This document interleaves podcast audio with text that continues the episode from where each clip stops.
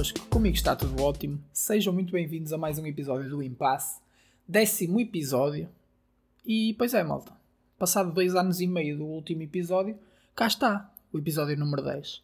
Malta, peço imensa desculpa de não ter gravado a semana passada, mas eu não me sentia muito bem para gravar, não, não tinha assim grandes temas.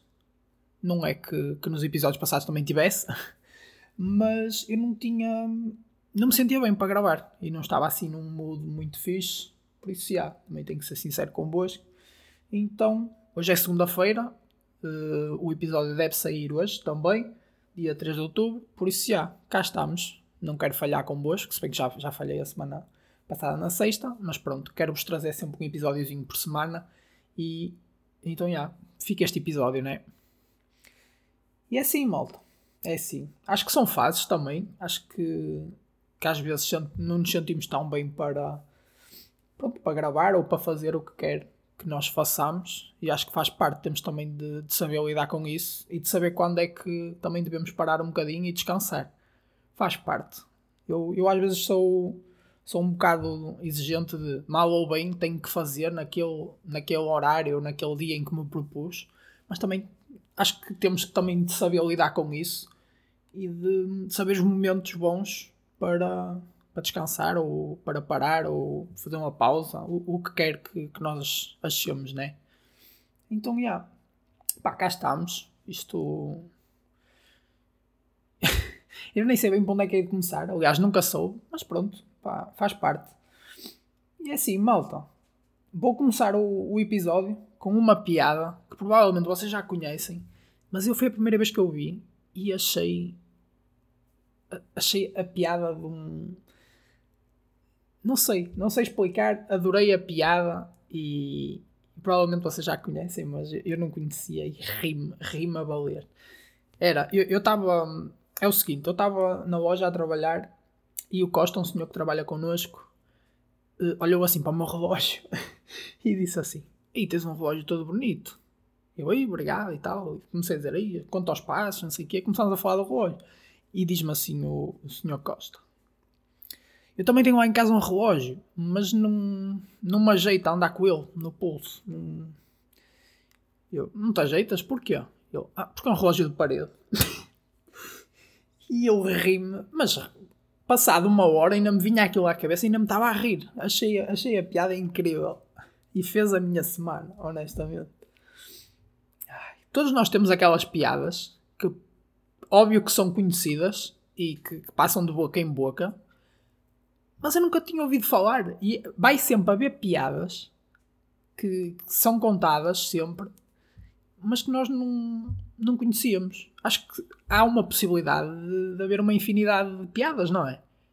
E isso alegra-me. O facto de continuar a haver piadas que eu não vou ter conhecimento e que vão ser sempre novidade e que, que me vão fazer rir. Isso é fantástico. E se calhar também piadas repetidas, contadas por pessoas diferentes, com tons diferentes e intuações diferentes, também isso me vai fazer rir. Porque às vezes também não é só a piada que conta, é a maneira como a pessoa se entrega à piada e a maneira como diz a piada. Isso é fixe, isso é fixe. Sem dúvida. E pronto. E o, o Sr. Costa, o Costa, é, é genuinamente engraçado, tem piada. Só às vezes a falar, ele nem precisa contar uma piada para nos fazer rir. Isso é fixe e deixou-me a refletir sobre isso. Que há pessoas que realmente têm piada naturalmente. Às vezes nem se precisam de esforçar muito para contar uma piada, sai-lhes naturalmente. Como aquelas pessoas que contam muito bem histórias, também facilmente contam aquilo, não precisam de preparar. Há outros que se calhar têm um bocado de trabalho a preparar, mas pronto. Mas também têm o seu mérito. Mas já. Yeah. Aliás, ambas têm mérito, não é? Mas já. Yeah. Pá, e malta, no outro dia no outro dia, eu acho que foi no dia anterior, tenho que vos contar também aqui um episódio. Eu fui tomar um pequeno almoço, uma pastelariazinha lá na Maia, e estava a olhar para a vitrina dos bolos e vi um bolo assim com um bolo assim dobrado um, e tinha creme assim a sair, mas tinha muito creme. E tinha um aspecto que eu, que eu disse: eu vou, ter, vou ter de experimentar. E o bolo chamava-se guardanapo. E, e, pronto, e a senhora depois trouxe-me o bolo no pratinho e, hum, aliás, eu comecei a comer a torrada e ela depois trouxe-me o bolo e o, o bolo vinha assim num pratinho e vinha com uma faca e com um garfo. Eh, e eu achei piada aquilo porque eu realmente já estava a fazer. Já estava a pensar, como é que eu vou comer isto sem me borrar todo? Não tenho aqui nenhuma babete, hum, pá, vai ser difícil. Pá, felizmente deu-me deu um, eh, uma faca e um garfo. E eu fiquei a pensar naquilo.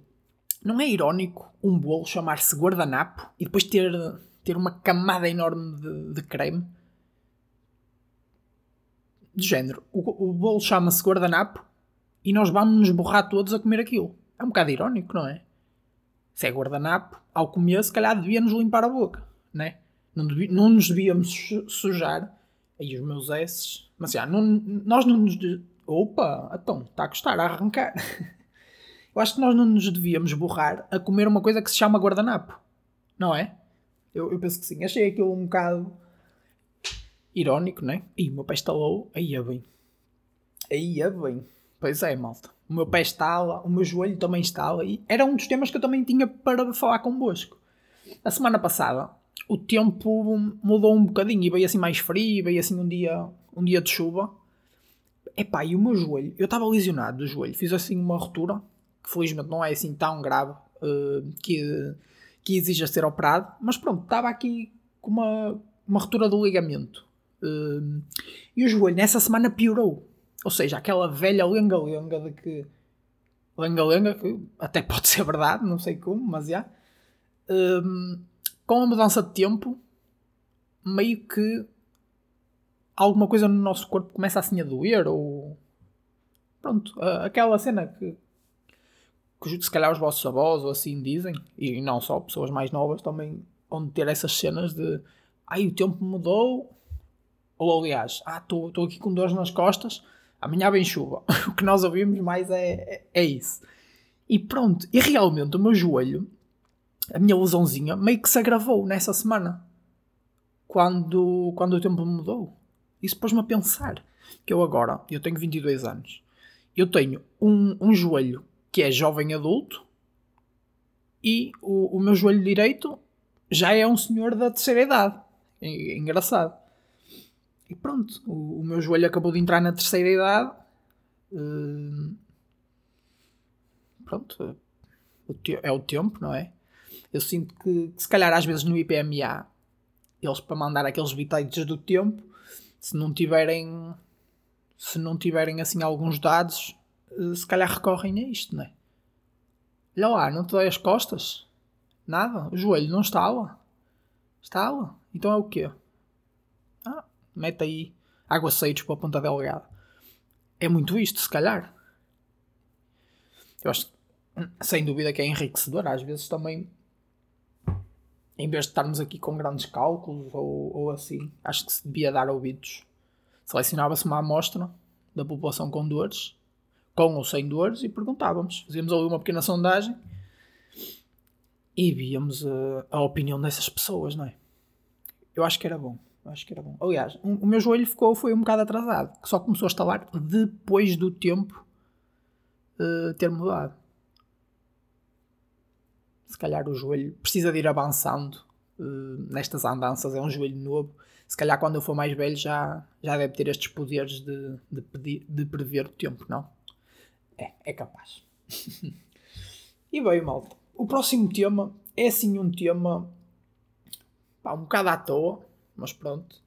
Uh, ultimamente tem-me dado vontade de surfar. Pois é, malta. Não é uma boa altura, porque acabou agora o verão, mas deu-me vontade de surfar. E passei grande parte do, dos meus dias à noite a ver vlogs de, de pessoal que, que ia surfar ver a rotina deles e tal. E achei aquilo magnífico. Sur tipo, nós adoramos ir à praia. Aquele cheirinho do mar, areia e tal. E depois estar no mar, no meio de uma prancha, a surfar, deve ser um sentimento bem, bem fixe. Salvador Martinha até tem um, um beat de stand-up que goza com estes clichês dos, dos surfistas. Dizem, puto, quando estás no meio do mar, nem pensas em nada, não sei o quê. Opa, mas é verdade é, é uma tranquilidade, exceto na Nazaré, que é ondas do tamanho de, de prédios, não é? mas, yeah, mas deve ser fixe. E eu nunca, nunca surfei, aliás, o, o, mais próximo de, de surf que eu tive foi aquelas pranchazinhas, estão a ver? Quase, quase todos já tivemos quando íamos para a praia. Aquelas pranchazinhas mais pequeninas. Que isso acho que é para bodyboard. A questão é, eu se quero começar a surfar, será que tenho que começar por bodyboard a aprender? Ou dá já para começar naquelas pranchas enormes? É interessante. Pá, e fiquei com boa vontade de experimentar o surf. Porque acho que é um desporto que parece que acalma as pessoas, não é? Eu nunca vi um surfista nervoso. No final de uma competição, a criticar a, o que quer que seja, nunca vi, sinceramente. Os surfistas são, são tão todos bué tranquilos com a vida, tipo, uma onda cair, paciência, vem outra, não há stress. Pá, incrível. Deve ser um desporto muito fixe de praticar. Mas, yeah, mas no início deve ser complicado manter-nos manter-nos em pé numa, em pé numa prancha no meio do mar. Eu, eu, andar, eu nem sei andar de skate. Será que os surfistas sabem andar de skate e, e é uma coisa que, que ajuda a, a ter estabilidade depois na prancha? É que eu acho que é mais difícil surfar do que andar de skate. Já nem digo fazer truques de skate tipo complicados. Não. Aguentar-me numa prancha, numa, sim, numa prancha de skate, neste caso, eu não consigo. Quanto mais numa prancha de surf. Eu tenho muito este pensamento. Mas eu gostava de experimentar, por acaso. Uma das coisas que eu até pensei foi: será que o, surf deve ser uh, sazonal, não é? É mais no verão que se pratica, lógico, não é? Lógico que se pratica mais no verão. Será que no inverno há surf? Ou será que o pessoal. E para meu espanto, o pessoal continua a fazer surf no inverno. No inverno. Vi bastantes vídeos de, de pessoal a surfar em dezembro. Vi alguns vídeos a dizer o último último dia de surf do ano e pessoal a surfar em, em dezembro, o tempo não estava assim tão bom, mas yeah, pá, fico cheio de curiosidade para experimentar por acaso. E se calhar é uma cena que eu vou fazer no próximo ano. Vai, vai ser fazer surf. Acho que vai. Acho que vou curtir. Vai ser fixe. Então, já. E é assim, malta. E é assim. E aí de fazer surf aí de fazer surf, porque acho que é uma experiência bem fixe. Vocês curtiam de fazer surf? Digam aí. Digam aí eu não sei, mas digam. Digam para aí, malta. Digam para aí, vocês digam para aí. Mas já. E malta, o próximo tema é aqui um livrinho que eu gostei muito de ler aqui há uns meses, que se chama Factfulness, que é de Hans Rosling, eu acho que disse bem o nome dele, que é basicamente um médico sueco. Um, e para além de médico, este senhor também é formado em estatística.